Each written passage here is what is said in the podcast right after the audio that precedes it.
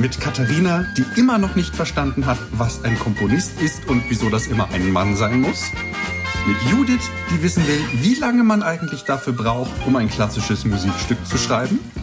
Mit Franz, der zwar Stücke komponieren kann, aber fast keines fertig bekommen hat. Mit Mario, der dem Franz aus der Patsche hilft. Und natürlich mit der Maus und den Elefanten.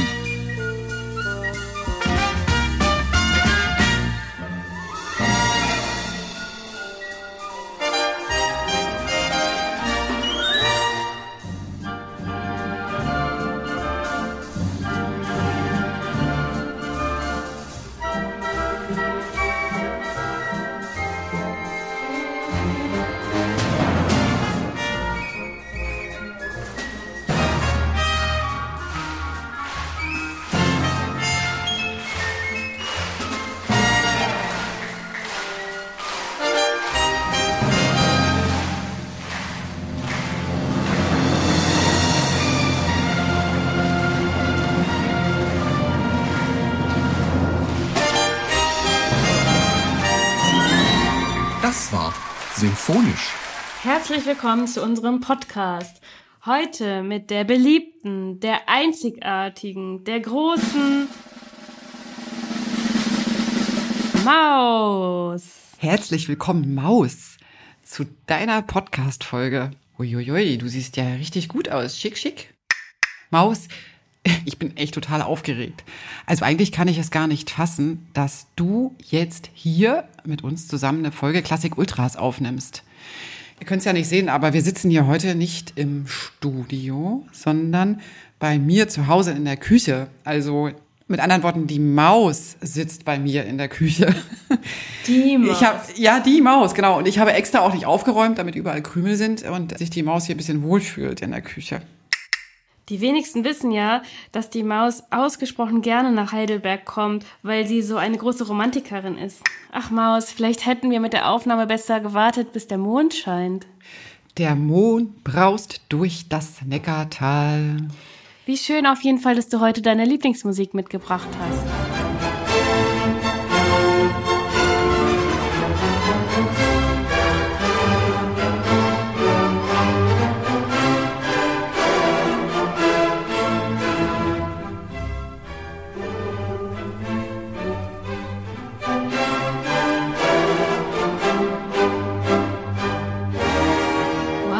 Maus, das ist aber schwere Kost. Wie kommst du denn auf sowas? Was ist das überhaupt? Also Judith, die Maus meinte gerade, ich übersetze jetzt mal wortwörtlich, dass du anscheinend ein ziemliches Brett vor dem Kopf hättest. Und fragt sich ehrlich gesagt wirklich, ob du Musikwissenschaft studiert hast. Das war nämlich ein Musikstück von Franz Schubert. Genauer gesagt der Anfang der Ouvertüre zu seiner Oper mit dem Titel Fiera Bras. Außerdem wäre das doch das Eröffnungsstück beim ersten Abo-Konzert in Mannheim am 8. Oktober. Ah, ja, ja, ja. Okay. Wow, Maus. Ich habe dich und deinen Musikgeschmack komplett unterschätzt. In der Sendung stellst du doch eigentlich immer so viele Fragen, aber ja, ja, stimmt schon. Fragen kann man nur stellen, wenn man auch ein bisschen was weiß. Okay, du hast mit allem recht, was du sagst, aber egal. Zurück zur Musik. Das ist ja hochdramatisch. Was war denn da mit Schubert los, dass er so eine Musik geschrieben hat? Kannst du ein paar Dinge erzählen? Ja, gerne. Vielleicht steige ich dann auch wieder im Ansehen der Maus. Als Franz Schubert die Fierabras-Oper schreibt, ist er 26 Jahre alt und lebt in einfachen Verhältnissen. Meist bei Freunden, mit denen er gern musiziert und die ihn nach Kräften zu fördern suchen. Durchaus mit Erfolg. Eine gewisse Bekanntheit verdankt Schubert den vielen Liedern, die er bereits komponiert hat. Aber er will mehr. Vor allem will er vom Komponieren leben können. Seine Heimatstadt Wien steckt derweil im Rossini-Fieber. Opern sind gefragter denn je, neue Opern. Während die kunstinteressierte Öffentlichkeit nach deutschen Opern verlangt, haben an den führenden Theatern die Italiener das Sagen. Der Leidtragende heißt Franz Schubert. Er komponiert Oper um Oper.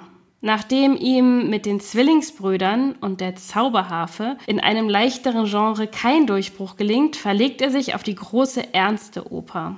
Doch auch Alfonso und Estrella schaffen es nicht auf die Bühne. Seine Hoffnungen ruhen auf der heroisch-romantischen Fierabras. Doch als Karl Maria von Webers Eurilante durchfällt, geht gar nichts mehr. Ähnlich erfolglos ist Schubert nur auf einem anderen Gebiet, bei den Sinfonien. Maus, sag mal, warum hast du nicht einfach Mozart mitgebracht? Jetzt ist sie beleidigt. Aber ich dachte auch, Schubert komponiert eine Oper, die die Zauberharfe heißt. Naja, also genau, Schubert ist ja eben eigentlich eher bekannter Liedkomponist. Aber bei den Sinfonien, ja, und bei den Opern, also fünf Sinfonien sind unvollendet geblieben. So auch die Sinfonie in E-Dur. Aber es gibt noch jemanden, der den Schubert so klasse findet wie die Maus, nämlich Mario Venzago. Super Mario, bekannt für den roten Schal und seinen verrückten Ideen. Mario Venzago ist heute als Außenmoderator am Start und hat eine Videobotschaft zum Thema aufgenommen. Mario, es ist Zeit für deinen vorbereiteten O-Ton. Diese Scheißmusik hat mir auch wahnsinnig viel glückliche Momente gebracht.